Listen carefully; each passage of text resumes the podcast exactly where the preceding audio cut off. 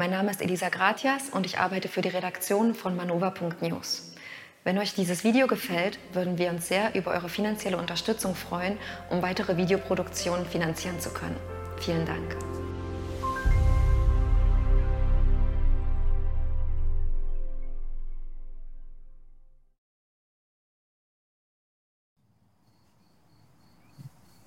Felix, Martin, wir sprechen jetzt im letzten Teil unserer Videoserie Die Entscheidung über die Frage, in welche Richtung wir als Menschheit gehen, totalitärer Albtraum oder globale Revolution.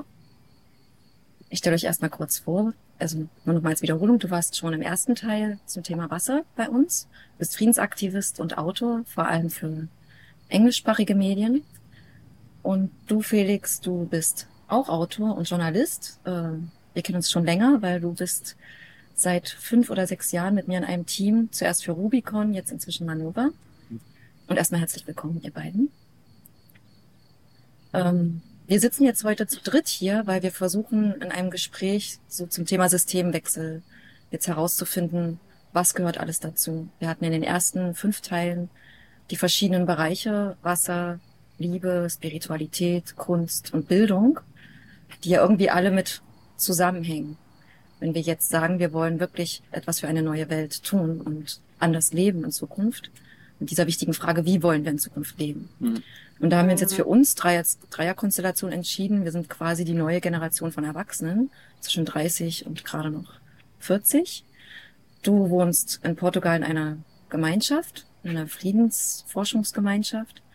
Ich selbst wohne in Spanien, in einem mhm. Dorf. Und du, Felix, du wohnst in Deutschland in einer Stadt, ja. was wichtig ist, eben auch mal mit einzubeziehen von der Sichtweise her, der Perspektive. Wie ist das eigentlich, wie empfindet man das in Deutschland? Genau. Und weil wir jetzt sagten, unser Thema ist totalitärer Albtraum oder globale Revolution. Wir sind hier in Portugal. Das ist der 26. April, ein Tag nach der friedlichen Nelkenrevolution, die gestern gefeiert wurde ähm, ist jetzt hier Demokratie, weil das wird ja im Prinzip gefeiert. Martin, vielleicht kannst du dazu was sagen. Mhm. Du lebst hier. Ja, genau. Gestern war der 49. Jahrestag der Nelkenrevolution, die 1974 die eine der längsten Diktaturen, 48 Jahre war die faschistische Diktatur beendet hat. Ähm, mit den Werten der Demokratie und Freiheit und die Revolution war wichtig, weil sie hat den Faschismus beendet. Es gab Frauenrechte, es gab eine Befreiung von wahnsinnig oppressiven, patriarchal religiösen, faschistischen Diktatur. Ich glaube, hat sich viel verbessert in Portugal und trotzdem, ich glaube, der Begriff Demokratie ist, es ist nicht so schwarz oder weiß. Es ist trotzdem aber auch relativ. Man kann sagen, dass die hatten gestern ein Zitat von einem portugiesischen Soziologen, der gesagt hat, der Traum der Revolution war demokratisieren, dekolonisieren und entwickeln. Und ich glaube, dass das Versprechen dieser Revolution bis heute uneingelöst ist. Ähm, ist irgendwie immer dieser, in vielen Revolutionen so, auch hier, dass es gibt, wenn Revolutionen stattfinden, dann gibt es diesen kurzen Moment, wo alles möglich scheint, weil auf einmal sich die Machtverhältnisse ändern und Teil dieser Veränderung der Machtverhältnisse ähm, ist, dass die ähm, ich kurz warten? Ja, ja da klingelt gerade ein Handy, ja. wir können es einfach. Ja. Danke, Nico. Jetzt wirst du auch endlich mal erwähnt. Nico steht ja hier die ganze Zeit immer schon hinter der Kamera. ja. Ähm, die Machtverhältnisse. Mhm. Also es, bei der Neckenrevolution war das wie bei vielen anderen Revolutionen. Es gibt diesen Moment, wo auf einmal die Veränderung der öffentlichen Meinung zu diesem zu einer schnellen Veränderung der Machtverhältnisse führt. Und in diesem Moment ähm, der Befreiung scheint auf einmal alles möglich, weil, weil das Kollektiv der Bevölkerung auch selber realisiert, dass alle äußeren Machtverhältnisse im, im Prinzip auf öffentlicher Meinung beruhen und die Veränderung der öffentlichen Meinung kann damit alles verändern. Und gleichzeitig ist die andere Realität, dass wenn diese Revolutionen stattfinden und ein neues System sich etabliert, dann ähm, eine, eine, es den ganzen Druck von einem globalen System gibt, was versucht, die Veränderungen, die in einem lokalen oder nationalen Kontext passieren, die quasi wieder rückgängig zu machen. Und genau das ist in Portugal passiert. Also es gab dann ähm, den Versuch, eine Art von ähm, sozialistischen, sozialistischen Systeme aufzubauen mit Agrarreformen und ähm, Arbeiterkollektiven und all das wurde rückgängig gemacht. Bis zum CIA, der reinkam und dann kam die EU mit ihren ganzen Auflagen und ihren ganzen Restriktionen und ähm, vor äh, zwölf Jahren gab es die ganzen Troika-Gesetze mit Wolfgang Schäuble und der Europäischen Zentralbank, die massiv ähm, Druck auf Portugal ausgeübt haben, wo die Hälfte der Staatsunternehmen verkauft wurden, äh, prekäre Arbeitsverhältnisse eingeführt wurden, Massenproteste, ähm, wo man gemerkt hat, eben es gibt eigentlich keine Demokratie in diesem Kapitalismus. Ähm, und so ist die Frage wieder neu. Also was bedeutet Revolution heute? Was bedeutet Demokratie, Dekolonisierung, Entwicklung ähm, in diesem heutigen Kontext? Ja, da fällt mir jetzt auf, weil du jetzt äh, vom Kapitalismus hm. sprichst und genau das, was jetzt Portugal passiert ist. Ähm, sprichst du ja dann oft eher vom Korporatismus oder? Auch, ja. Ja. Also, der Korporatismus heißt ja die Unternehmensmacht die Staatsmacht vereinen sich irgendwie in irgendeiner Art und Weise. Das ist zumindest, was Mussolini darunter verstand. Dann ist halt immer noch die Frage, wie ist es jetzt gemeint? Also übernimmt jetzt die Staatsmacht quasi die Unternehmen oder umgekehrt? Ich glaube, Mussolini hat sich das in den ersteren Fall vorgestellt. Also die, die Staatsmacht übernimmt die Unternehmen und lenkt die. Heutzutage ist es aber de facto umgekehrt. Die Unternehmensmacht ist längst in alle Bereiche des Staates vorgedrungen sei es durch irgendwelche finanziellen Abhängigkeiten, sei es durch personelle Überschneidungen. Also gerade in Deutschland können wir das momentan sehr gut beobachten, im Bundestag und in den Ministerien. Da sitzen Leute von BlackRock, von großen Unternehmen. Es gibt massiven Lobbyismus. Genau, und das heißt im Grunde bestimmt dann diese Unternehmensmacht die Politik. Und die macht natürlich eine Politik für sich.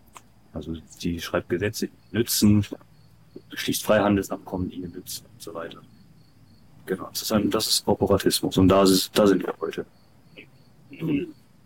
Nochmal zurück zur Revolution. Also Revolution hat in der Vergangenheit meines Wissens nach stets nur dazu geführt, dass ähm, im Grunde die Obrigkeit ausgetauscht wurde. Also es hat sich irgendwie das System vielleicht marginal geändert, vom Faschismus zu irgendetwas, was nach Demokratie klingt. Aber im Grunde geht's im, geht es immer darum oder kam es immer dazu, dass Menschen irgendwen an die Spitze gesetzt haben, der dann die Sachen für sie regelt. Und damit hat sich diese Idee der Freiheit aber ganz schnell wieder, äh, ist damit ganz schnell wieder erstickt worden im Grunde, weil diese neue Macht hat auch nur das Interesse, selber an der Macht zu bleiben und sich vielleicht dadurch noch zu bereichern. Und gerade im Fall Portugal, meines Wissens nach, ist es so, dass im Faschismus das Land war quasi aufgeteilt unter sehr wenigen Familien. Die haben so die Macht, also wirtschaftlich über alles gehabt, wurden während der Revolution teilweise enteignet.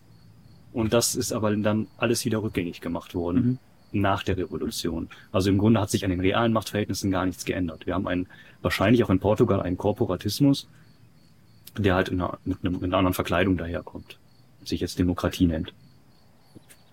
Ja, und also ich stimme dir im Prinzip zu und trotzdem ähm, finde ich es auch wichtig zu differenzieren, weil äh, vor der Revolution ähm, wurdest du gefoltert, wenn du auf die Straße gegangen ja. bist. Frauen ähm, konnten nur arbeiten, wenn sie die Erlaubnis ihres Mannes hatten. Also es gab diese Art von, also teilweise fast Feudalverhältnissen. Und ähm, ja, Teil von Demokratie ist auch irgendwie Recht auf freie Meinungsäußerung, ähm, Frauenrechte, all das ähm, also es ist irgendwie auch relativ und trotzdem ähm, herrscht in Portugal Kooperatismus, die äh, Familiendynastien, die vor der Revolution viel Einfluss und Geld hatten, haben heute auch dieses Geld und diesen Einfluss und sind, in, du kannst die Familienstammbäume in der Zusammensetzung der aktuellen Regierung sehen. Ähm, von daher stimme ich dir zu. Ja, ich glaube, es ist eben, wenn wir jetzt vom Korporatismus äh, sprechen, weil wir wollen einen Überblick äh, heute geben und mhm. haben verschiedene Themen. Aber das ist eigentlich eine perfekte Überleitung auch zu den Wasserproblemen in Portugal. Weil es sind ja letztendlich Unternehmen, also letztendlich nicht nur in Portugal, weltweit, die, also wenn wir zum Beispiel vom menschengemachten Klimawandel sprechen, äh, gibt es ja immer diese Diskussion wegen CO2 oder nicht. Und das Thema Wasser wird ausgeklammert, was mich extrem überrascht, selbst auch bei uns, bei Manova so bisher. Und ähm, dann merkt man aber, wenn ich dir richtig zugehört habe, dass das ja schon menschengemacht ist, dieser Wassermangel, und der kann auch von Menschen rückgängig gemacht werden. Mhm. Und trotzdem wird das Thema dann so ausgeklammert. Und da wolltest du dann eigentlich auch sagen, dass es vielleicht auch das, der falsche Begriff ist, äh, Klima, Klima. Ja, oder Klimakrise. Ja. Ja, also Klimakrise halte ich deswegen für den falschen Begriff, weil das das Problem sehr verengt auf dieses Phänomen Klima, was irgendwie schwer fassbar ist, was auch eigentlich schwer überhaupt nachzuweisen ist, findet jetzt ein Klimawandel statt und wenn ja, wodurch wird der ausgelöst? Also da gibt's ja, ist ja gar nicht so unumstritten, wie es so gerne dargestellt wird. Und dann findet in dieser Debatte immer noch diese Verengung auf irgendwelche Treibhausgase statt, das ist das böse CO2, dass wir dann versuchen, nicht mehr freizusetzen oder dass wir aus der Atmosphäre holen müssen. Und das führt dazu, wir müssen die Energieträger austauschen, aber das System an sich wird nicht angetastet. Also wir wollen, oder nicht wir, aber die Leute, die das so massiv propagieren, die wollen im Grunde das jetzige System beibehalten, nur mit irgendwelcher grünen Technologie, die gar nicht so grün ist, weil mhm. das führt dazu, dass zum Beispiel Wälder gerodet werden, damit man da irgendwelche Windräder hinstellen kann, die dann auch, also und die Materialien dafür, dafür werden irgendwo anders ganze Landstriche verwüstet, nur damit wir hier Windräder hinstellen können. Und das soll dann irgendwie diesen irgendwie gearteten Klimawandel äh, in irgendeiner Form abfedern, was aber nach Berichten des IPCC eigentlich ja schon gar nicht mehr geht. Also das IPCC sagt ja immer selber eigentlich immer, das 1,5 Grad Ziel können wir nicht mehr erreichen, zumindest nicht, wenn wir in dem System bleiben, wie wir gerade sind. Wir müssten quasi vorgestern das System geändert haben, damit wir dieses 1,5 Grad Ziel erreichen können. Das heißt, wir laborieren an irgendwas rum, was gar nicht mehr zu erreichen ist mit Mitteln, die vollkommen ungeeignet sind und blenden dadurch komplett aus, was, dass wir eigentlich vielmehr eine ökolog gesamtökologische Katastrophe haben auf allen Gebieten. Also die Meere werden immer verschmutzter, die erwärmen sich, ja, die werden auch immer saurer, die Tiere sterben. Plastik ist ein massives Problem, gerade in den Ozeanen. Wälder werden gerodet, Wasser wird abgepumpt und verbraucht und die natürlichen Wasserkreisläufe komplett aus den Angeln gehoben. Und das alles zusammen hat natürlich eine Auswirkung auf das Klima, aber das wird in dieser Diskussion komplett ausge, mhm. ausgeblendet. Und deswegen finde ich, sollten wir eigentlich eher von einer Ökokrise mhm. reden. Oder vielleicht auch Zivilisationskrise, weil im Grunde ist es die menschliche Zivilisation, wie wir sie heute haben, die diese Probleme verursacht. Mhm. Ja, ich glaube an, ich weiß, mir ist noch nicht ganz klar, was du meinst mit, dass der Begriff Klimakrise nicht ganz korrekt ist, aber ich stimme dir total zu, dass der korrektere Gesamtbegriff oder der hilfreichere äh, Ökologie, ökologische Krise ist. Und ich glaube, also für mich ist Teil des Problems, dass wir versuchen, mit einer, mit einem Denken, mit einer, Be ähm, mit Begriffen ähm, die Krise zu erklären und sie zu lösen, die Teil sind der Ursache der Krise. Also wir versuchen ein kapitalistisches, ähm, eine kapitalistische Logik und auch eine mechanistische Logik anzuwenden, ähm, die immer versucht, ein Gesamtsystem in Einzelteile zu zerlegen, wie ein Uhrwerk, aber wir reden von einem lebendigen Organismus, wo alle Teile miteinander in Verbindung stehen. Und ähm, Charles Eisenstein hat das, glaube ich, gesagt, dass ähm, Teil, warum ähm, der Kapitalismus oder der Kooperatismus, egal wie man ihn nennen will, so abfährt auf, auf CO2, ist, dass es eben ein abstraktes, weltweites Element ist, was auf einmal für alles angewendet wird, genauso wie das Kapital eben für die Regulierung von allen Prozessen äh, verwendet wird. Ähm, und ich glaube, das Problem ist eben, dass wenn man anerkennen würde, dass ähm, alle Lebensvorgänge miteinander verbunden sind und dass wir die Organe des Lebens quasi überall zerstören, wir dann die, eben diese, diese Grundlogik eines auf Ausbeutung beruhenden Wirtschaftssystems überdenken müssten. Ähm, ja, und, und, und gleichzeitig, ja, die andere Frage, ähm, wir, wir, wir ähm, und, haben wir eine Verdrängung quasi der, also du hast den IPCC angesprochen, wir, wir verdrängen quasi schon das Ausmaß, ähm, wie weit wir uns in eine Sackgasse hineingefahren haben, um eben noch diese, um noch zu sagen, ja, wenn wir mit, wenn man dann ein, ein Tesla-Auto kauft oder eine Solarzelle an, ähm, an sein Dach anbringt, dann ist man Teil der Lösung und es wird schon alles gut werden. Aber wir stehen vor einem Ausmaß an zivilisatorischem Wandel, ähm, der diese ganzen Systeme ähm, irrelevant werden lässt. Ja. Zeugt das nicht eigentlich auch genau von diesem, wo wir eigentlich auch innerlich total fehlgeleitet sind, was für uns halt schon normal gilt, diese, dieser Glauben, dass irgendwie Profit wichtiger ist als Leben und was als Vetico bezeichnet wird? Mhm. Ähm, also, weil das ist ja im Prinzip die Ursache davon, dass wir das alles so hinnehmen im Prinzip, weil wir glauben, es gibt irgendwie keine Alternative, was eigentlich ein kranker Zustand ist. Mhm. Bei Indige einem indigenen Volk, ich weiß jetzt nicht mehr, wo der Begriff herkommt. Vetico kommt von Algonquin-Stämmen Nordamerikas. Äh, es gibt aber auch gibt verschiedene indigene Kulturen Nordamerikas, die ein, die ähnliche Begriffe verwenden in ihren Sprachen. Ähm, das Wort heißt wortwörtlich ähm, Kannibalismus und wurde auch schon in präkolumbialen, also bevor ähm, die Europäer quasi in, in, Amerika angekommen sind, wurde das schon verwendet äh, äh, für eine seelische Krankheit, so eine Geisteskrankheit. Und war quasi das ein, ein relativ seltenes Phänomen, was, womit Menschen beschrieben wurden, die quasi aus dem Stammeszusammenhang rausgefallen sind, die sich auf einmal sehr egoistisch ähm, oder gierig äh, verhalten haben ähm, und die dann ähm, wo dann der ganze Stamm zusammengekommen ist, um zu schauen, eben, was machen wir, um quasi diesen Menschen wieder zurückzuholen in die, in, die Wahrnehmung seiner Verbundenheit mit dem Ganzen. Und dann war eben ein Schock für die Indigenen, als Kolumbus und äh, die ganzen ähm, Kolonisatoren an, ankamen, war nicht nur die Gewalt und die Gemeinheit, mit der sie ähm, quasi ähm, die, die Länder gestohlen haben, die Indigenen ausgerottet haben, sondern es war auch zu sehen, diese Menschen haben diese Krankheit kollektiv. Und ähm, ja, Vetico ist irgendwie diese, ist dieses Phänomen, wo wir uns als vom Ganzen abgetrennt empfinden und dadurch das Ziel des Lebens, also unser Blick auf Leben nicht mehr der ist, wie stehe ich in Beziehung und wie kann ich dem Ganzen dienen, sondern was nützt mir. Und gleichzeitig, und das ist irgendwie logisch, aber auch sehr, also fast ironisch, Teil von dieser Abkapselung des Einzelnen oder imaginären Abkapselung des Einzelnen vom Ganzen ist die Illusion, ähm, dass es keine Alternative gäbe, dass es keine, also die, es ist der Mangel an Vorstellungskraft. Und ich glaube, heute ist, ähm, leben wir in einer Situation weltweit, wo glaube, die meisten Menschen glauben nicht mehr an die, äh, an das bestehende System. Wir glauben nicht mehr an ähm, eine bessere Welt, an Wohlstand für alle, an, an Freiheit durch, durch, die, durch die freie Marktwirtschaft, sondern ich glaube, das Hauptgeistig, was äh, eines der Hauptfundamente äh, für das, für die Aufrechterhaltung des Systems ist die, ist die mangelnde Vorstellungskraft für eine wirkliche Alternative.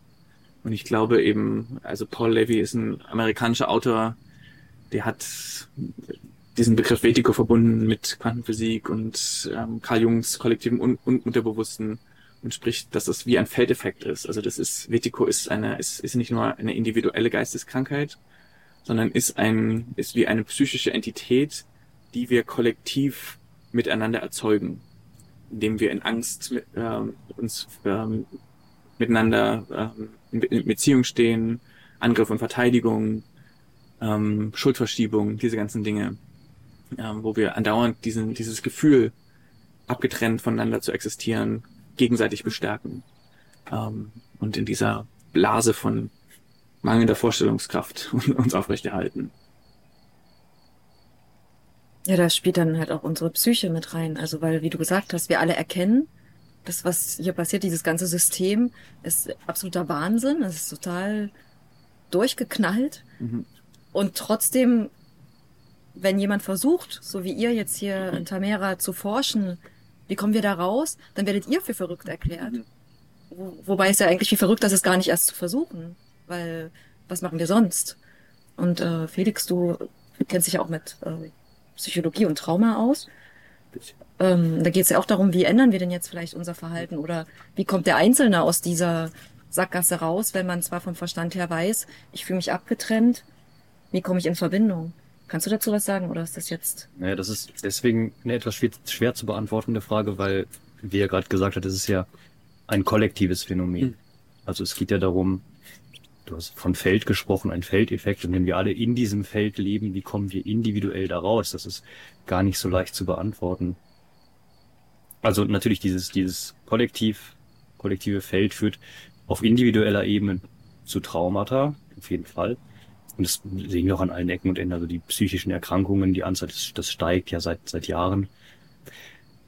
Ähm, die Frage ist, wenn man in so einem kranken System lebt, wie, wie kann man da als Individuum davon nicht betroffen sein? Das finde ich schwierig zu beantworten. Natürlich, man kann auf individueller Ebene versuchen, man kann zum Beispiel seine, seine Traumata kann, kann man aufarbeiten und das ist auf jeden Fall ein guter erster Schritt, aber in einem System, das einem ständig neu traumatisiert, ist das ein Tropfen auf dem heißen Stein und mhm.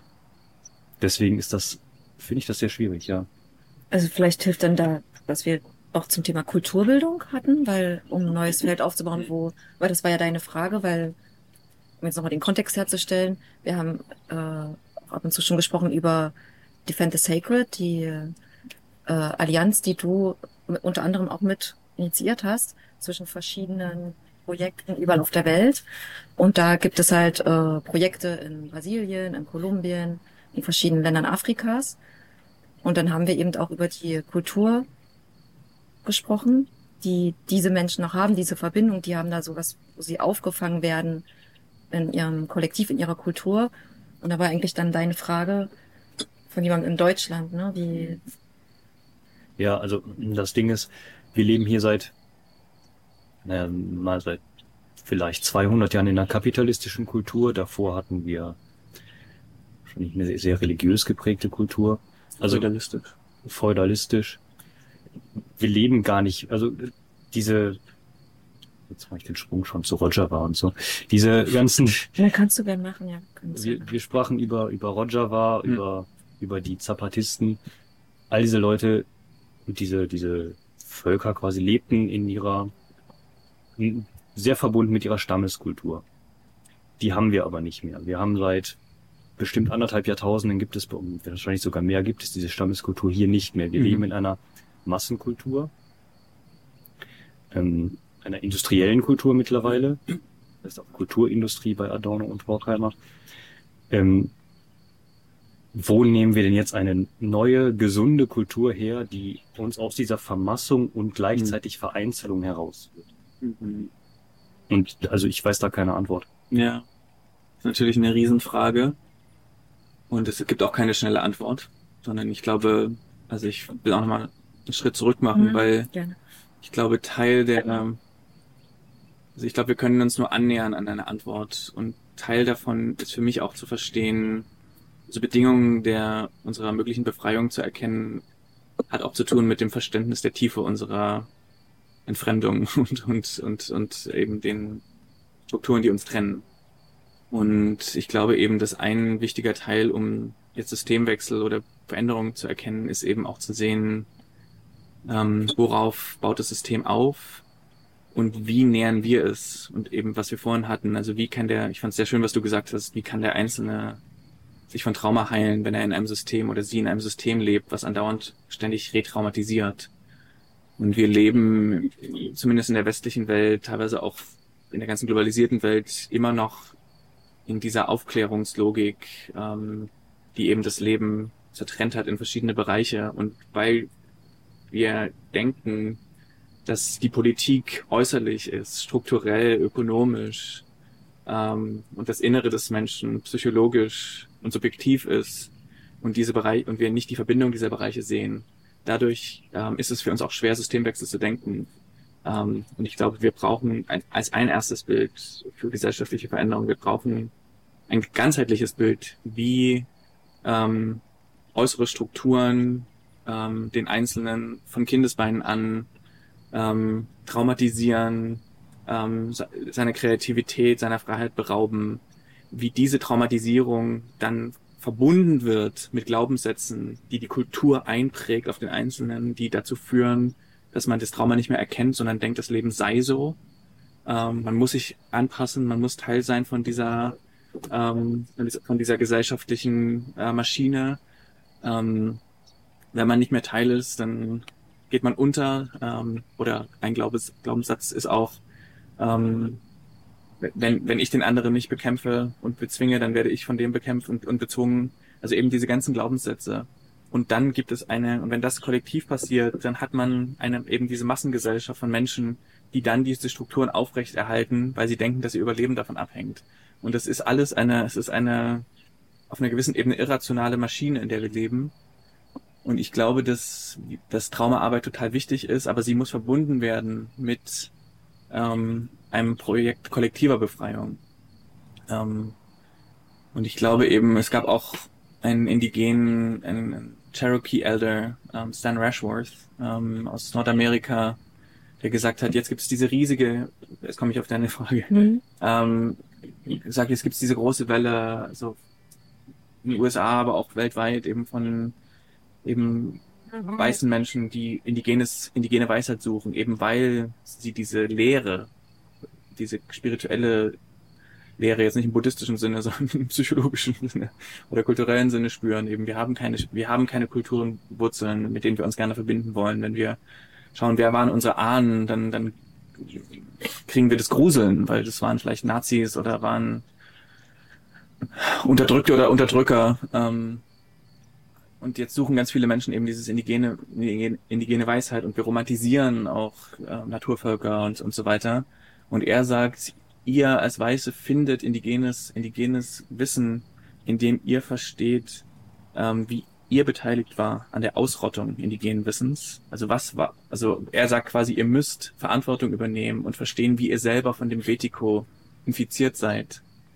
Ähm, quasi, dass die Diagnose ein erster Schritt zur Heilung ist. Ähm, und ich glaube, ja, das, also das ist auf jeden Fall mal ein Schritt. Ähm, und dann glaube ich auch, dass wir, wir brauchen, also es ist, es gibt diese individuelle Komponente von Heilung, es gibt diese Gruppenarbeitskomponente und dann gibt es eben die systemische Komponente, wo wir real anders leben müssen, glaube ich, um ähm, uns wieder einzubetten in diesen Lebenszusammenhang. Also wenn du Teil bist, wenn, wenn, wenn ich materiell abhänge von einer, einer kapitalistischen Industrie, die auf so viel Leid und Ausbeutung beruht, ist es schwer für mich, ähm, mich zu verbinden mit dem Ganzen. Also es ist auch was ironisch daran, eine ganze Wellness-Industrie von Menschen, die meditieren für den Frieden und dann arbeiten sie in Jobs und kaufen Produkte, die auf dem, auf, auf Krieg beruhen. Also ja. das ist, das ist ein, ähm, und so glaube ich, ist es wichtig, wir brauchen ein, eine Gesamtvision von einer anderen Kultur, wir brauchen die Innenarbeit, wir brauchen die Gruppenarbeit, wir brauchen die systemische Arbeit. Alles gehört zusammen, weil alles, ähm, ja, also der, der kommunistische Weg, irgendwie die, die Über, den Überbau der Gesellschaft zu verändern, funktioniert nicht, wenn wir nicht uns mhm. selbst verändern. Aber wir können uns auch nicht nur selbst verändern, wenn wir nicht die Gesellschaft verändern, die uns andauernd wieder krank macht. Mhm. Und das war irgendwie auch Teil, ja, Teil dieser ganzen, des Denkens der Allianz, auch ähm, von dem Online-Kurs, den ich angeboten habe. Ähm, quasi zu, einen, einen, einen holistischen Blick auf das Ganze zu, zu inspirieren. Und wir können auch nicht immer so, nur so persönlich denken, also wie kann ich mich jetzt befreien, sondern wir, nein, wir kommen aus Jahrtausenden von unterdrückerischen Systemen und ob wir das in unserem Leben noch sehen werden oder nicht, ist irgendwie, ist, ist erstmal zweitrangig, sondern erstmal überhaupt die historische, globale Dimension dieser Frage zu erkennen, ähm, halte ich für wichtig, weil damit nehmen wir teil an der Größenordnung dieser Frage. Also wäre jetzt so ein erster Schritt im Prinzip erstmal das Bewusstsein dafür zu erlangen, was schiefläuft in uns und außerhalb. Und ich habe äh, deinen Kurs gemacht, also können wir jetzt mal kurz auch erklären für die Zuschauer. Du hast einen Kurs angeboten im Februar, ein Webinar, 24 Stunden Live-Webinar äh, zum Thema Systemwechsel, äh, Wege zu einer nachkapitalistischen Welt, mhm. wie dies aussehen kann. Und ich war davon sehr begeistert, weil du eben wirklich genau das alles reingebracht hast und mal in den Zusammenhang gesetzt hast, wo man es eigentlich nicht auseinandernehmen kann, weil das wäre ja auch schon wieder das Trennende. Mhm. Und gleichzeitig, glaube ich, aber ist das ja auch der Hoffnungsschritt irgendwo, weil das heißt, wir können überall ansetzen. Also dass jede kleine Entscheidung äh, dann dazu beiträgt, dass es sich ändert. In unserem Alltag letztendlich, weil wir denken immer, da muss irgendwie was Großes passieren. Aber letztendlich sind es ja, wir machen ja auch dieses System. Also das entsteht ja nicht mhm. ohne uns. Ja. Also, und erstmal geht es darum, dass wir uns erstmal nur bewusst werden, dass es so ist, dass wir die ganze Zeit daran mitwirken. Und dann finde ich aber immer schwierig die Schuldfrage, weil, weil das, wenn, wenn ich glaube, ich wir als äh, weiße Mittelschicht Europäer oft diese Themen dann schon ablehnen äh, zum Thema Indigen und der mhm. Völkermord, äh, der stattfand, äh, Rassismus. Das ist ja das, was jetzt auch in dieser ganzen Wokeness-Debatte äh, immer mit hochgeholt wird und uns letztendlich daran hindert, uns wirklich diesen Themen zu widmen, weil auf einmal so eine Schuld wieder übergestülpt wird oder zumindest fühlt es sich so an. Mhm. Teilweise und dann wäre auch die Frage, wie kommen wir da raus, dass Mhm. wir die Themen, gerade auch bei uns in den alternativen Medien, nicht runterfallen lassen, weil wir jetzt kritisieren, dass das wieder, äh, wie heißt, sagt man, gekapert wurde oder Gekapert. ja. Das sind wir wieder beim Bewusstsein. Ja. Also wir müssen im Prinzip ganz viel, was unbewusst ist, in unser Bewusstsein holen und eben differenzieren. Das ist halt, wo ich jetzt Selbstkritik üben will, auch bei uns, zum Beispiel bei, bei Manova jetzt inzwischen. Oft äh, sehen, nehmen wir dann nur die Gegenposition Aha. ein und sind aber auch nicht differenzierter als die Leute, die wir eigentlich kritisieren. Und deshalb versuchen wir ja auch hier mit so sechs Videos, mit so einer umfassenden Reihe eben das zu zeigen, wie viel da mit drin ist und eben wie schwierig das auch ist, das journalistisch darzustellen, dann auch noch online, wo die Leute gar Mhm. nicht so viel Zeit haben.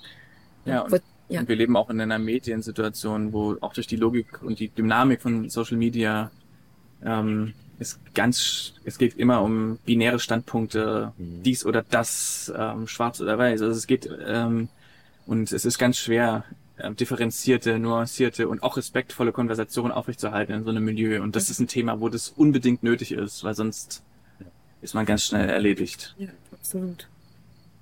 Willst du auch noch was sagen? Nicht? Hm. Okay. Ja, dann äh, passt für mich jetzt auch perfekt dazu, eben auch zum Thema Weltsicht. Äh, Medien, ähm, wir haben, wir kritisieren oft, dass jetzt die Journalisten äh, von den Mainstream-Medien über Kriegsgeschehen berichten, aber eigentlich überhaupt nicht mehr vor Ort sind. Mhm. ähm, während wir bei den neuen Medien auch nicht unbedingt vor Ort sind. Jetzt haben wir hier endlich mal mit einer Ausnahme begonnen, dass wir zu euch vor Ort gekommen sind, um zu schauen, was macht ihr hier in Tamera eigentlich, was forscht ihr? Und ist das dann nur beschränkt auf das, was ihr hier macht?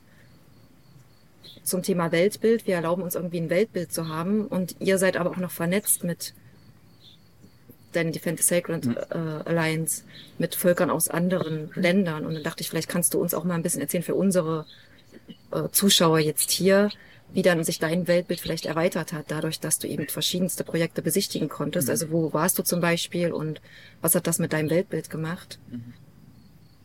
Ja, danke. Coole Frage.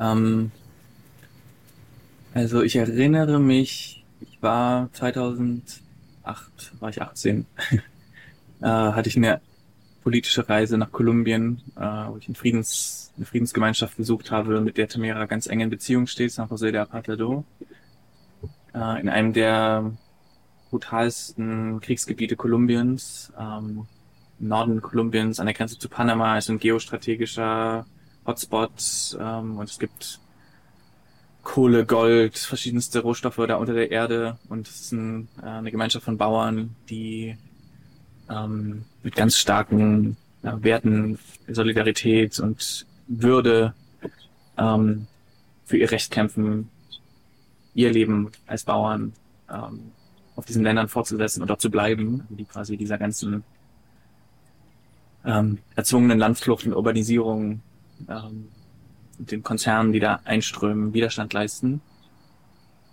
Und für mich war das ein, also als 18-Jähriger eben, der aus in einer westlichen Welt aufgewachsen ist, wo diese ganzen Geschichten irgendwie, wenn dann höchstens irgendwie auf der Ebene von Dokumentarfilmen oder Internetnachrichten erscheinen, war das ein wahnsinniges Aufwachen und ein Moment von, ich würde fast sagen, Initiation in ähm, eine Lebensphase, wo ich dort entschieden habe, ich möchte mein Leben der Friedensarbeit widmen. Und dann bin ich ähm, zurückgekehrt. Ähm, das Flugzeug landete auf dem Flughafen in Madrid und war so dieses Gefühl, krass, jetzt, ähm, jetzt trete ich wieder ein in die Blase der westlichen Welt, die so tut, als sei sie abgeschirmt vom Rest der Welt und könnte irgendwie, wir könnten hier ein, ein, ein glückliches Leben führen, während wir vergessen, was die Bedingungen dieses Wohlstands sind äh, und dieser, dieser Unschuld. Und irgendwie hat dieses, dieser Einschnitt hat die Existenz dieser Blase für mich nachhaltig erschüttert in einer Weise, dass es, dass diese andere Realität, also dass dieses, ähm, also der, dieser andere Teil der Welt, der im Westen, dessen Ausblendung eine Bedingung der äh, auf einer psychologischen Ebene für die Teilnahme an dieser westlichen Welt ist, ähm, diese, diese andere Welt ist nicht nie ganz mehr aus meinem Bewusstsein gekommen. Also das war irgendwie das erste, der erste Weltbildschock.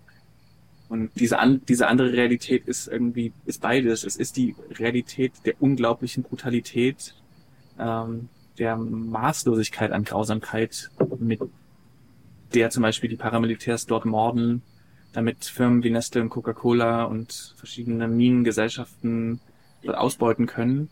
Und es ist aber auch ähm, die ähm, Widerstandsfähigkeit, die Würde, die Gemeinschaftskraft, die Solidarität, die Freude dieser Menschen trotz und Versöhnungsfähigkeit, trotz eben der, der Gewalt, die sie und, und dem Trauma, was sie erlebt haben. Und ich habe ähm, durch, durch diese Reisen, durch die Netzwerkarbeit, aber auch dann durch den Aufbau von eben dieser globalen Allianz, the Sacred, ähm, habe ich immer mehr gemerkt, wie viel Hoffnung und auch ähm, Beiträge zur kollektiven Befreiung heute aus dem globalen Süden kommen. Von vielen der Gemeinschaften, die am heftigsten unter Unterdrückung und ähm, Gewalteinfluss stehen, ähm, wie dort die utopischen, in Anführungszeichen, oder nachkapitalistischen Strukturen, von denen wir träumen, bereits im, Auf, im, im Aufbau begriffen sind. Das heißt nicht, dass das nicht auch teilweise in der, in der westlichen Welt passiert, aber es, es passiert dort in einer Größenordnung, ähm, die den meisten Menschen vollkommen unbekannt ist, also den meisten Menschen in der westlichen Welt. Ähm, eben letztes Jahr war ich bei den Zapatisten. Das ist eine Bewegung von zwei bis 300.000 Menschen in Mexiko, ähm, auch eine indigene Bewegung, wo seit fast jetzt 30 Jahren in einem, ist in einem großen Autonomiegebiet, unabhängig von den Nationalstaatsstrukturen, ähm, Menschen autonome Systeme, basisdemokratische äh, Systeme aufbauen, ähm, die sich eben unabhängig machen von Kapitalismus und auch Patriarchat. Und es gibt verschiedenste solche Bewegungen an, an, an einigen Orten des globalen Südens, was auch nicht heißt, dass die perfekt sind, dass dort alles bis zum Ende ähm, pur und rein ist, also das auf keinen Fall, aber es sind Systeme, die zeigen ähm, die Möglichkeit einer Alternative. Also dieser Satz, es gibt keine Alternative zum Kapitalismus, der ist einfach unwahr, der ist, der ist faktisch unwahr, weil es diese Bewegung gibt, die diese Systeme aufbauen, und zwar nicht nur als irgendwie so eine kleine Landkommune von zehn Menschen, sondern das sind, also wir reden wirklich von hunderttausenden. In, Syrien gibt es Rojava als ein Projekt, was von den Kurden gegründet wurde. Das sind mehrere Millionen Menschen. Ähm, und dort besteht auch eine Revolution der Revolution, also der, ähm, ähm, wo es, wo es nicht mehr die ähm, der Umsturz von nationalstaatlichen Regierungen geht, um dann irgendwie ähm, diese zentralistischen Machtstrukturen zu benutzen, um dann ein anderes freiheitliches Programm aufzuoktroyieren, sondern das sind Strukturen, wo sich Menschen von der Basis her anders organisieren. Ähm, und was auch wichtig ist, auch Teil dieses Weltbildwandels ist eben, dass das, wir hatten das jetzt schon berührt, aber dass das, ähm, dass das, dass die politische Veränderung immer auch abhängt von einer kulturellen Veränderung und einer Veränderung, der, man könnte sagen, der epistemologischen und ontologischen Strukturen oder des, der Art, wie wir, wie wir Wissen erlangen, Wissen pflegen, was Wissen ist und wie wir, also was, ähm, was unser Sein definiert, wie wir uns auch, es hat dann auch zu tun mit Fragen von Liebe, von Metaphysik, von wie stehen wir, also wie sehen wir das, das, das große Lebensganze ähm, und dass eben viele dieser Bewegungen dadurch politische Alternativen aufbauen können, weil sie noch in einem anderen Kultur Begriff verwurzelt sind. Also zum Beispiel die Zapatisten sind Indigene, die ähm, den Begriff der Individualität in dem Sinne, dass wir abgetrennte Einzelwesen sind, die haben den gar nicht so, sondern man empfindet sich als einen Teil eines größeren Ganzen, ähm, wodurch sofort eine viel, eine ganz andere Art von Verantwortlichkeit und Transparenz in den kleinsten Alltagsentscheidungen und im Alltagsverhalten mhm. sichtbar wird was für mich sehr beeindruckend war. Also diese Art von einem anderen Menschsein authentisch zu erleben. Ähm, ja, das waren für mich auf jeden Fall wichtige Lerneinheiten. Ja. Was macht das mit dir, wenn du das hörst? Also mir stellt sich da jetzt die Frage, also es ist gut, dass es diese Bewegung gibt, dass die, also ich finde diese, die Befreiung muss von den Menschen selber ausgehen, man kann sie ihnen nicht und schon gar nicht wir aus dem Westen aufoktroyieren. Die Frage ist aber jetzt für mich, da diese Völker oftmals unterdrückt werden durch westliche Strukturen, mhm. durch westliche Länder, ähm, und wir uns gleichzeitig ja auch irgendwie selbst in diesen westlichen Strukturen und westlichen, wir leben ja hier, drin befinden und da auch von diesen unterdrückt werden. Was, wie können wir quasi an diese Befreiungsbewegungen andocken, um uns selber hier zu befreien und damit aber auch die Befreiung dieser anderen Völker zu erleichtern? Mhm. Weil du hast es ja gesagt, ja. die sind angedockt an indigene Wurzeln, größtenteils, haben ein ganz anderes Verständnis. Wir hier haben das nicht. Wir haben unsere indigenen Wurzeln verloren, falls wir sowas mal hatten. Wir hatten sowas bestimmt vor 2000 mhm. Jahren oder so.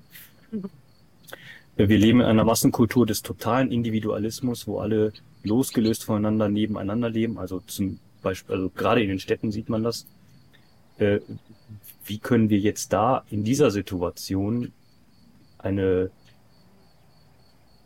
gemeinschaftliche Befreiungsbewegung hier im Westen überhaupt, also wie, wie, ich kann mir das gar nicht vorstellen, wie soll das gehen? Hm. Ja. Und da sind wir wahrscheinlich wieder bei der genau, Kulturbildung, genau, genau. aber bei der Kulturbildung ist ja auch das Problem, man muss sich mit Menschen zusammenschließen, man muss irgendwie aus dieser Vereinzelung raus. Und ehrlich gesagt, das sehe ich in den Städten gerade nicht. Hier in Portugal auf dem Land mag das funktionieren, wenn sich ein paar Freiwillige zusammentun. Aber wenn die Menschen zu Hause, in, in, beispielsweise in Deutschland, in einem Hamsterrad rumlaufen und eigentlich die ganze Zeit nur mit dem Überleben beschäftigt sind, weiß ich nicht, wie, wie, wie man daraus ausbrechen soll, um auch in den Städten, wir können nicht alle aufs Land ziehen, also wir können nicht alle nach Portugal aufs Land ziehen und dann hier Kommunen aufmachen, das geht nicht. Ja, also ich glaube, ähm, also wie, wie passiert radikale Veränderung, ist ja irgendwie die Frage, die da steht. Ähm, ja. Und ich glaube irgendwie, dass es nicht, also dass es nicht unbedingt linear ist, also dass es nicht jetzt, ähm, also die, wenn wir von Kulturveränderungen, vor allem in dem westlichen Kontext reden, ist das, ist das, wir reden von so einem fundamentalen Wandel, der wird nicht, der ist so neu, ähm, der wird nicht sofort von tausenden Menschen ausgehen, sondern der wird von ich glaube ganz stark äh, von ersten Gruppen aus, ausgehen, die das erfolgreich tun. Und die durch Experimente, bewusste soziale, kulturelle Experimente auch Bedingungen definieren oder eruieren, herausfinden, welche Bedingungen es gibt dafür, um das erfolgreich zu machen. Also für mich ist deswegen diese Frage mit den Städten ist ein bisschen zweitrangig, weil erstmal mhm. geht es um die Frage, sind die Menschen, die die Notwendigkeit einer anderen Kultur äh, die die Notwendigkeit einer auch radikalen inneren Veränderung für die äußere Veränderung sehen. Sind die bereit, sich zu engagieren in diesen ähm, es gab mal, gab diese ähm, evolutionäre Biologin, den Margolis, die ähm, auch die Gaia-Theorie mitentwickelt hat. Und sie hat gesagt, um zu überleben, wären wir gezwungen, uns in dramatischen neuen Gemeinschaftsunternehmen zu engagieren. Und irgendwie das ist, das ist wie so ein evolutionärer Punkt, an dem gerade ganz viel ähm, von der ganz viel abhängt. Also sind wir in der Lage, ähm, diese Gemeinschaftsorganismen zu entwickeln, die dann auch quasi als Modelle könnten für eine gesellschaftliche Veränderung. Ich glaube, wenn es die erstmal gibt, dann ähm, kann deine Frage irgendwie beantwortet werden, wie, wie mhm. kann sich das auf die Städte anwenden. Aber wenn es quasi dieses, diese Möglichkeit, wenn die gar nicht existiert, sondern dann ist halt ich, das ist eine sehr schwierige Frage. Ich glaube eben ein Teil ist diese, wir müssen die, was ich vorhin schon gesagt habe, wir müssen den, den buddhistischen Gedanken des Systemwechsels sehen. Wir brauchen, brauchen irgendwie ein psychologisches Bild der Revolution und ein politisches Bild unserer Innenarbeit dafür. Also wir mhm. brauchen die Durchwirkung des Ganzen.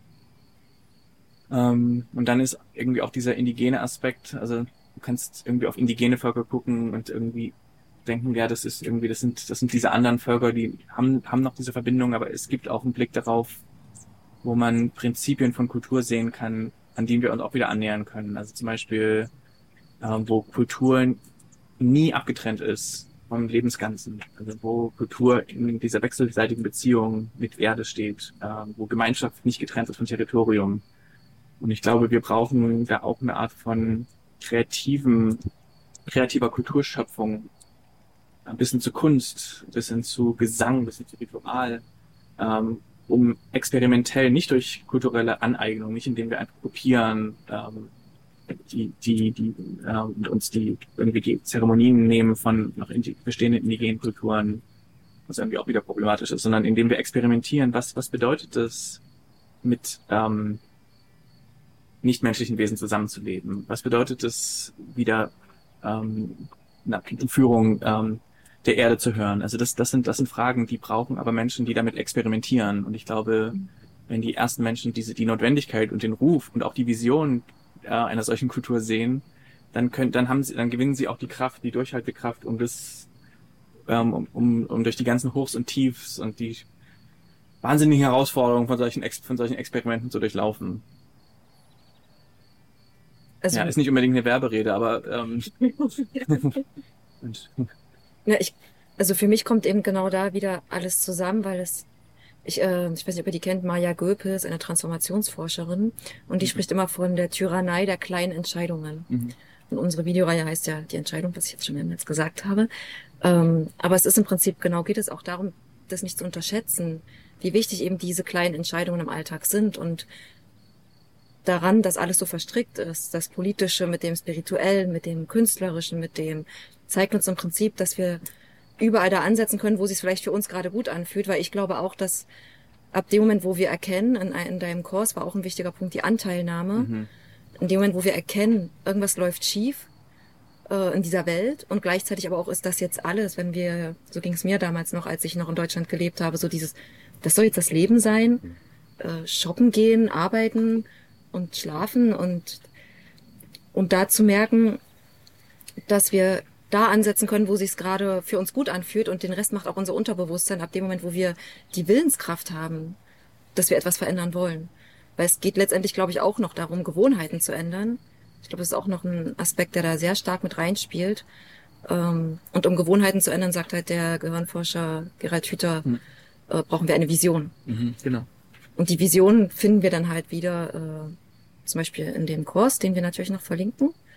Äh, in den verschiedenen Bewegungen können wir die Vision finden, aber erstmal wieder, glaube ich, auch diesen Mut zu haben, überhaupt zu gucken und uns auf darauf einzulassen, dass wir, äh, weil das jetzt immer wieder beim Thema Revolution vom Anfang eben diese Enttäuschung, weil ich glaube, das war auch ähnlich wie beim Mauerfall, wo erstmal so eine Aufbruchstimmung kommt und dann stellt man irgendwie zwei Jahrzehnte später fest, oh mein Gott, es ist ja überhaupt nicht besser geworden im, im Endeffekt. Und dann verliert man den Glauben daran, ob, ob das überhaupt möglich ist. Und gleichzeitig gibt's aber gar keine Alternative daran äh, dazu, wenn wir nicht einfach jetzt äh, in den totalitären Albtraum mhm.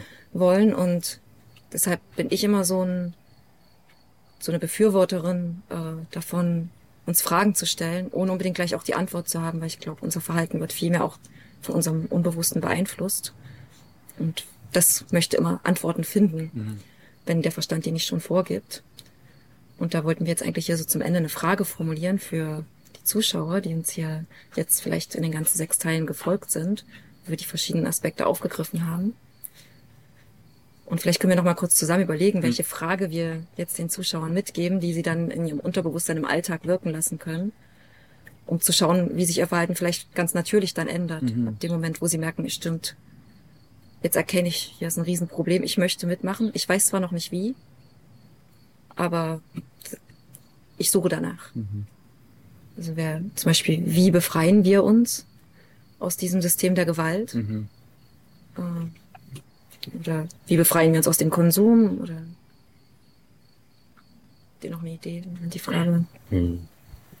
Welche Vision ermöglicht uns, uns zu befreien? Welche Vision ja. ermöglicht es uns, uns zu befreien? Die Frage, damit entlassen wir jetzt unsere Zuschauer. Ich bedanke mich bei euch dass ihr euch die Zeit genommen habt, mal so ein ja. sehr schnell Durchlauf von diesem komplexen Gebilde zu machen. Und wir verlinken die ganzen Hintergrundinfos zu deinem Kurs. Es mhm. gibt auch noch ein anderes Retreat für Aktivisten, mhm. wenn sich auch Menschen zusammenschließen wollen, aus Deutschland zum Beispiel, die sich vernetzen wollen. Da bietet ihr ja, ja auch Möglichkeiten. Also gibt es auch ganz konkrete Sachen, wenn man nicht gleich in die Innenschau möchte. Ja, dann macht's gut.